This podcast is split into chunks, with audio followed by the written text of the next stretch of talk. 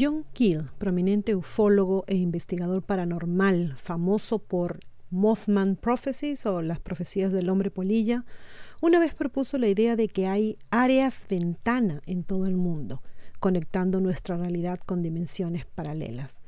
Esas áreas, según Keel, podrían ayudar a dilucidar algunos informes inexplicables de entidades que son demasiado fugaces o confusas como para después poder detallarlas.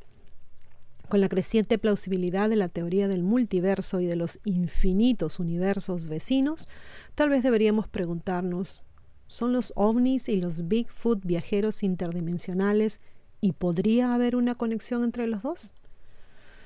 Durante cientos de años, personas de todo el mundo han reportado encuentros con monstruos, hadas, demonios y criaturas extrañas. Hasta el día de hoy, esas experiencias persisten mientras que muchas de esas mismas entidades también se han encontrado mediante el uso de psicodélicos. Ahora bien, sería fácil decir que se trata simplemente de figuras arquetípicas, ¿no? Seres que nuestra conciencia colectiva evoca en nuestras mentes con rasgos antropomórficos basados en miedos o en funciones subliminales de nuestra psique. O podríamos también considerar la posibilidad aparentemente extraña de que se trata de entidades de otra dimensión que operan en reinos superiores de existencia. Kiel se refirió a esas entidades como ultraterrestres, seres capaces de cruzar dimensiones a voluntad, a menudo actuando como bromistas cósmicos. De hecho, Daniel Pinchbeck dice que ha experimentado el cruce de entidades bromistas de un reino psicodélico al mundo real después de encontrarlas durante y en las semanas posteriores a un viaje, se entiende, un viaje con psicodélicos y demás. Cuando se trata de Bigfoot, de Sasquatch, del Yeti o como quieran llamarlo, pie grande también, a menudo existe alegría o también terror que se describe en sus acciones. Los golpes de los árboles o los gritos espeluznantes nos alertan de su presencia hasta que nos acercamos lo suficiente como para que nos ofrezca un vistazo ¿no? de ellos antes de desaparecer aparentemente en el aire, en la nada. Su apariencia podría considerarse otra broma, encarnando a una criatura primitiva parecida a un simio que emana un olor nocivo. Sin embargo, son capaces de evadir el contacto con nosotros a pesar de los miles de avistamientos reportados durante cientos de años. ¿O es que acaso Sasquatch nos está troleando cósmicamente? Un relato intrigante que vincula a los ovnis con Bigfoot proviene de un encuentro que, fue, que sucedió en el año 1888 entre ganaderos y un grupo de nativos americanos en el norte de California. Los nativos describieron tres osos locos que descendieron del cielo en una pequeña luna dejándolos en el bosque antes de despegar. En otro caso, en Cincinnati, Ohio, en 1973, una mujer llamada Riafa Hydefield, espero que así se pronuncie, y su hija se despertaron en medio de la noche porque vieron o sintieron un rayo de luz que se extendía desde, así como una forma de paraguas muy protuberante en el cielo. Al seguir la luz hasta donde llegaba en el bosque cercano, las dos notaron a una criatura gris tipo simio que se dirigía hacia el rayo. Antes de que se dieran cuenta, tanto el simio o la criatura que parecía simio como la nave desaparecieron. Aunque esas historias pueden ser de naturaleza apócrifa, se informa que al menos 20% de los avistamientos de Bigfoot coinciden con eventos ovni. Jack Kerry, criptozoólogo, quien ha estudiado a Bigfoot por décadas, dice que cree que es alternativamente plausible que Bigfoot esté siendo secuestrado por ovnis, de la misma manera que algunos humanos están siendo secuestrados para estudiar su ADN y sus atributos físicos.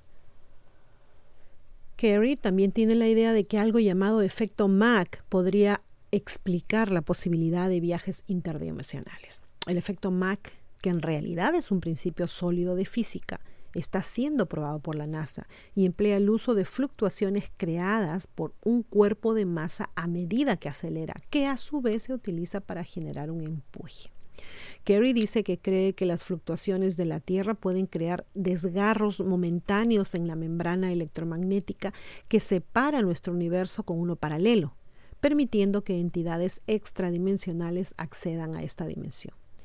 El ilustre Jacques Valley también tiene la idea de que puede estar sucediendo algo extradimensional compartir un sentimiento similar al de Kiel al hablar sobre el fenómeno ovni.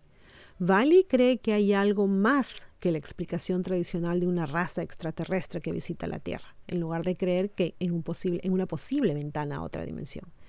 ¿Y qué nos dice Jacques Valley?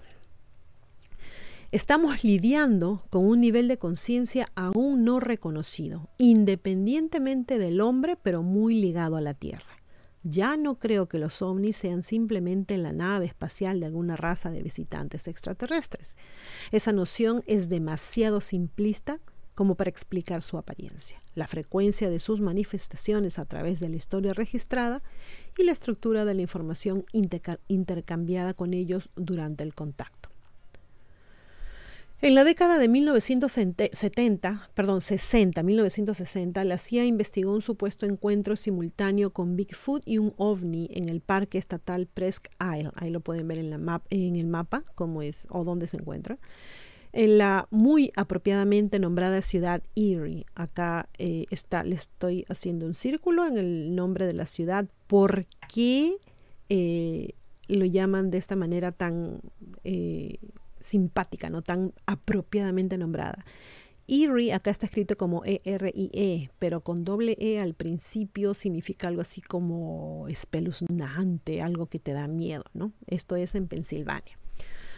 Los informantes subsiguientes fueron documentados como parte, perdón, los informes subsiguientes fueron documentados como parte del infame proyecto Blue Book, durante el cual el gobierno investigó miles de casos relacionados con ovnis. Presque Isle es una península que se arquea, como pueden ver acá, ¿no? Está formando un ángulo sobre el lago Erie para formar la bahía Presque Isle, que es esta de acá, Presque Isle Bay. Es uno de los destinos turísticos de verano más visitados del estado. En la noche del 31 de, julio de 1966, a cuatro turistas de Nueva York se les atascó el carro en la arena, luego de pasar el día relajándose en la playa 6 de la península. Un miembro del grupo, Gerard, Gerald Lavelle, fue enviado a llamar a una grúa, mientras que los demás permanecían en el carro. Alrededor de las 10 de la noche, la policía que patrullaba se detuvo para preguntar si estaban bien. Después de informarles que la ayuda estaba en camino, los oficiales les dijeron que volverían en una hora. La policía regresó unos 35 minutos más tarde y fue cuando el grupo les dijo que habían sido testigos de algo extraño que estaba pasando por allá, señalando un lugar en el cielo sobre una zona boscosa. Uno de los miembros del grupo, Douglas Tibbets, fue a investigar junto con los otros dos oficiales. Las dos mujeres del grupo llamadas Betty Clem y Anita Highfley permanecieron en el carro mientras esperaban el regreso de los otros, ¿no? de los policías y de Douglas Tibbets. Tibbets y los oficiales habían caminado aproximadamente unas 300 yardas ¿no? por la playa cuando escucharon el claxon del carro y se apresuraron a regresar a ver qué sucedía. Recuerden que estaban las dos mujeres solas.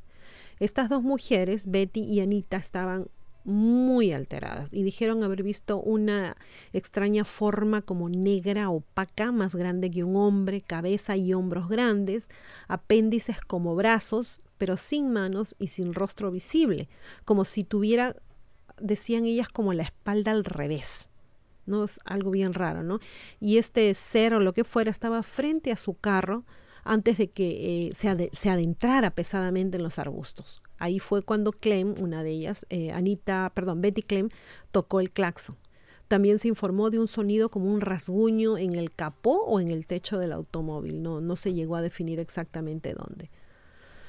Al final, los investigadores dijeron que había sido un mapache, a pesar de la muy clara descripción de las mujeres de haber visto una figura humanoide bípeda, ¿no? Pero, o sea, ¿cómo se puede comparar a un, a un ser bípedo con un mapache? Pero en fin. Ahora, ¿qué pasa con el ovni? El ovni fue descrito como una nave angular que emitía luces rojas y naranjas antes de descender en la playa donde irradiaba un rayo de luz blanca que parecía estar rastreando algo en el bosque. Pero finalmente despegó a una velocidad increíblemente súper rápida hacia el norte, poco después de que las mujeres se encontraran con la figura humanoide.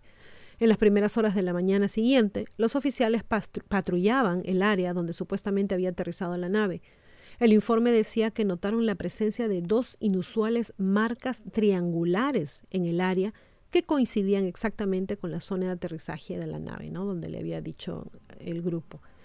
El oficial que redactó el informe dijo, no tengo una explicación razonable sobre el ovni, pero aún así se describió que los testigos eran confiables. La investigación del caso finalmente se abandonó, quedando sin resolver hasta el día de hoy. El informe del proyecto Blue Book descarta el testimonio del grupo como posiblemente un engaño, aunque no se llegó realmente a ninguna conclusión definitiva, ¿no? Una estación de televisión local transmitió un segmento algunas décadas después, entrevistando a un hombre que dijo que el ovni había sido un globo aerostático, cosa muy eh, que con mucha eh, continuidad, con mucha facilidad escuchamos, ¿no? Que este hombre había ordenado ese globo aerostático eh, y lo construyó a partir de un número de la revista de Voice Life, la revista Voice Life.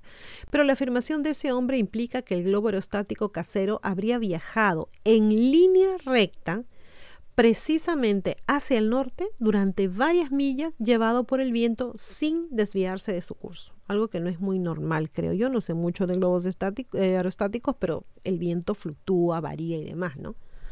A pesar de que los relatos de los testigos describen algo mucho más complejo que un globo de papel, el testimonio del hombre no explicó las extrañas marcas en la playa donde supuestamente había aterrizado la nave, desconcertando a los investigadores. ¿Podría el incidente de Presque Isle ser el resultado de un área de ventana donde seres arquetípicos de otra dimensión entraron en nuestro universo? Hasta el día de hoy, los testigos mantienen sus relatos de lo sucedido y muchos otros han dicho que también vieron un ovni sobre la península esa noche. Bueno chicos, ¿qué les parece esta historia? ¿Qué piensan ustedes? Yo ya había escuchado antes la teoría de una especie de puerta dimensional por donde estos seres, hablamos de los Bigfoot, ¿no? Eh, entran y salen a su antojo. ¿Podría ser este el caso? Eh, en ah, si fuera así, entonces no sería una ventana em, eh, interdimensional, entonces serían los ovnis que los traen y se los llevan a su antojo, ¿no? Pero hasta ahora todo lo que se, de todo lo que se ha visto, de todas las pruebas mostradas, no hay nada realmente confiable, algo al 100% que, vamos a decir, que podamos decir, oh sí, este es un Bigfoot y tiene tal y tal forma. Hasta ahora creo que solamente, sin mal no recuerdo, una sola imagen eh, ha podido ser verificada como cierta, pero después el resto como que mm, tiene sus dudas o sabemos que realmente así han sido eh, arregladas. ¿no? Bueno chicos, ahora sí, se me cuidan mucho, se portan bien y como siempre a pensar bonito. Gracias.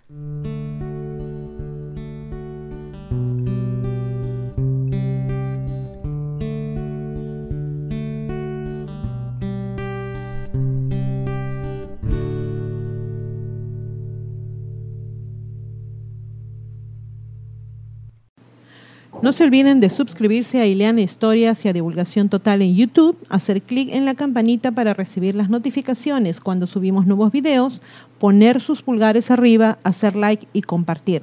Sigan a ambos canales en los podcasts. También tenemos divulgaciontotal.com donde pueden visitarnos y suscribirse con su correo electrónico. Y seguimos en todas las redes sociales, Facebook, Twitter, Parler, Telegram Twitch. Aceptamos sus colaboraciones en PayPal y tenemos también merchandising en Teespring. A pensar bonito.